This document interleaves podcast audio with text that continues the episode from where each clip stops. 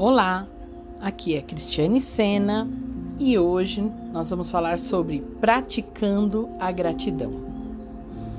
Queridos, é impossível louvar ou agradecer em excesso.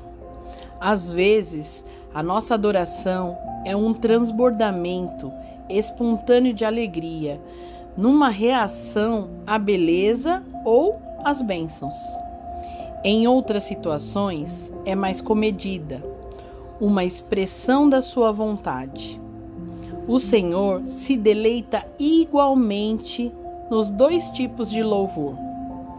A gratidão também é uma estrada majestosa que o aproxima de Deus.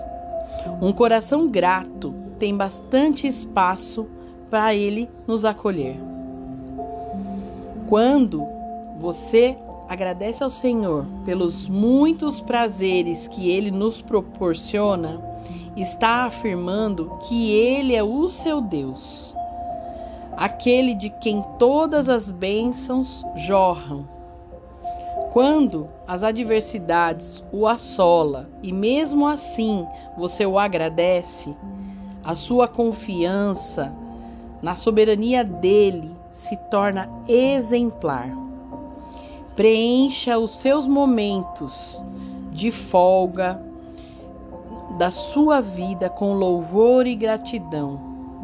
Ou melhor, preencha todos os momentos, não somente o de folga, né? Essa jubilosa disciplina o ajudará a viver na intimidade da presença do Pai. Amém, queridos? Eu quero ler Salmo 146, versículo 1 e 2, que diz assim: Louvado seja o Senhor.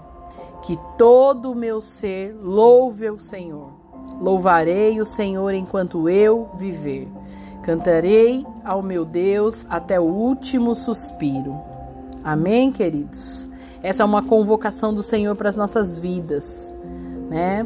Que nós possamos fazer isso com o coração totalmente grato, louvar e agradecer por tudo né? Por todos os desafios que nós estamos vivendo, por todas as bênçãos, por tudo, em todo o tempo, seja ele bom ou ruim, que nós possamos o adorar, louvar e agradecer ao nosso Senhor.